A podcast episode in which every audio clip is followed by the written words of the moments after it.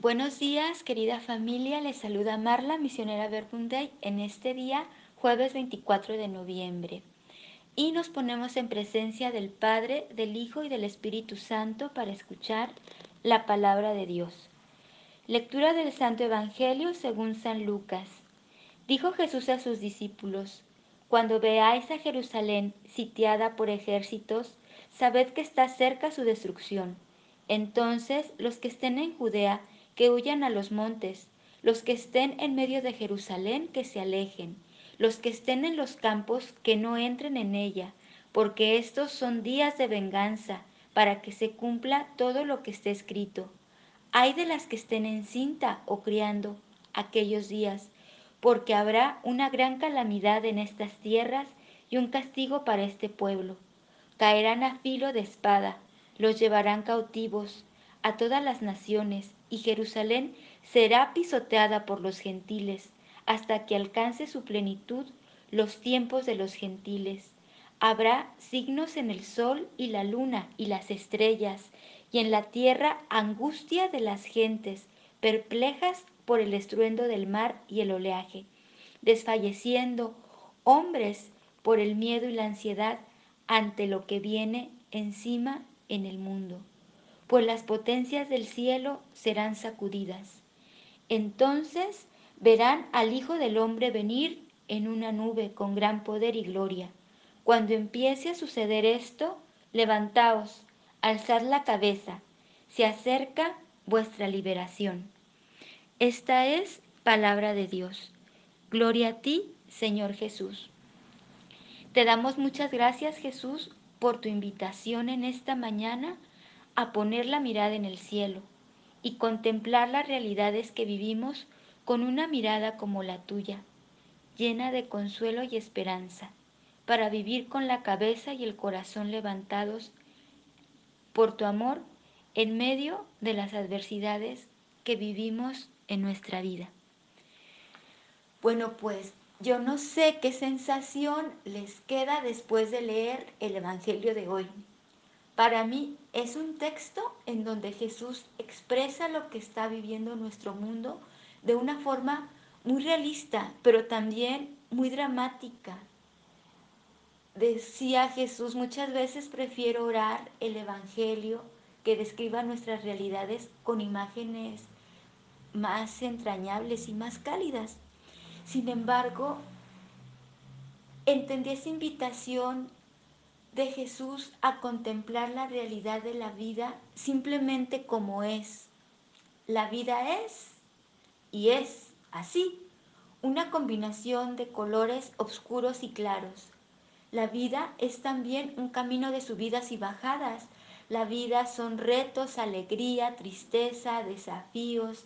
Y me venía a la mente un trozo de una canción de un grupo español que me gusta mucho, que dice así, somos un trozo de vida, la parte más viva del gran universo, también lo peor, virtud y caída, verdad y mentira, con capacidad de dar amor.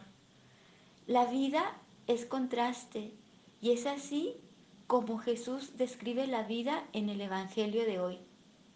Jesús dice que está cerca la destrucción de Jerusalén, la ciudad que tanto amaba y que había elegido.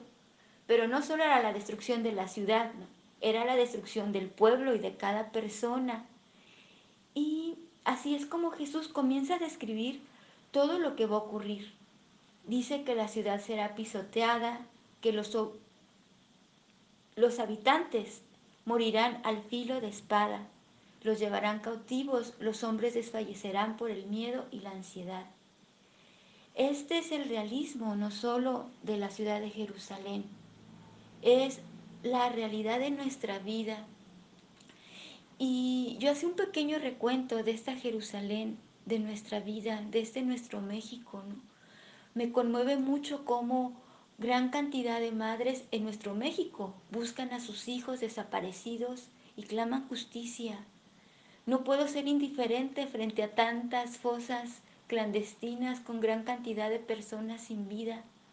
Me da miedo que vivamos tanta violencia e inseguridad social y ya no caminemos con confianza por nuestras calles. Me resisto a la corrupción, al odio y a la guerra. Me duele ver familias destruidas donde el diálogo y el cuidado de los hijos están en segundo plano.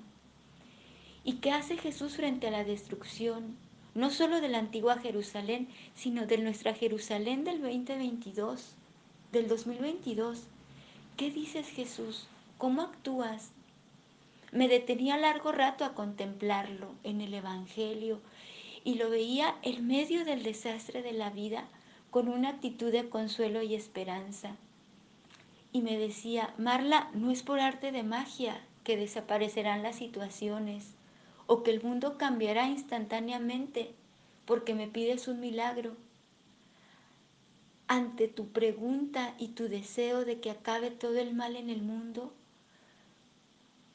mi respuesta es no de tiempo, Jesús nos no dice hoy o mañana o en un año todo terminará. La respuesta de Jesús es te voy a enseñar cómo vivir la realidad. Cuando yo pregunto cuándo, Jesús responde cómo. ¿Y cómo Jesús? Sin despegar los, los pies de la tierra, Marla, fijando la mirada en el cielo. Es así como vemos a Jesús situado en la tierra, pero dando una respuesta desde el cielo. Y dice en el Evangelio, entonces verán al Hijo del Hombre venir en una nube con gran poder y gloria. Frente a la realidad que vivimos, Dios nos da una respuesta del cielo. No todo está perdido. Ánimo, yo he vencido al mundo. Todo se puede mover, todo puede cambiar, todo puede acabar y quedar destruido. Pero Dios ama nuestra vida. Dios ama la vida de cada hombre dice en una cita en Ezequiel 2.12 que me encanta, el que los toca a ustedes, toca a la niña de mis ojos. Jesús defendiendo la vida del hombre y por eso nos invita a levantar la mirada. Sigue diciendo en el Evangelio, cuando empiece a suceder esto, levántense, alcen la cabeza, que se acerque el tiempo de la liberación. Ánimo, no te quedes en la tierra. La tierra es para lo que se arrastra, para los gusanos. Los cielos son para las águilas. Pero estamos tan acostumbrados a la tierra que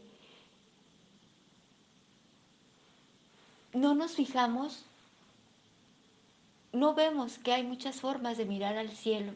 Y para esto, pues a mí siempre me ayuda ver a los pequeños. Aprendo de los pequeños y los débiles.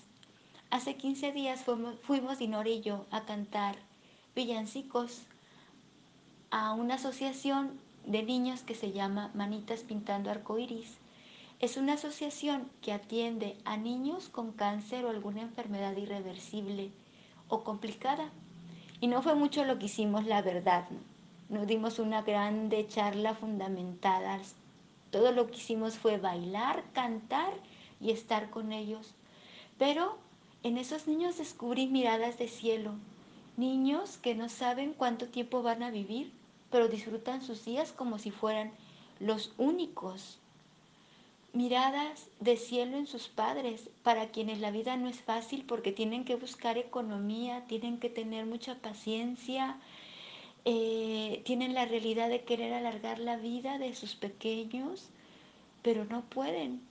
Sin embargo, miradas del cielo, miradas en el cielo porque luchan, esperan que sus hijos estén bien y les dan calidad de vida.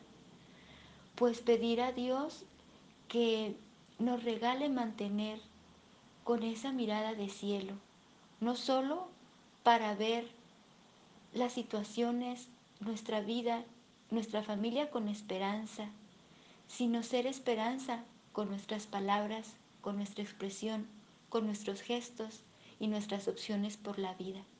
Pues que pasen un muy buen día y que sea un día lleno de miradas en el cielo.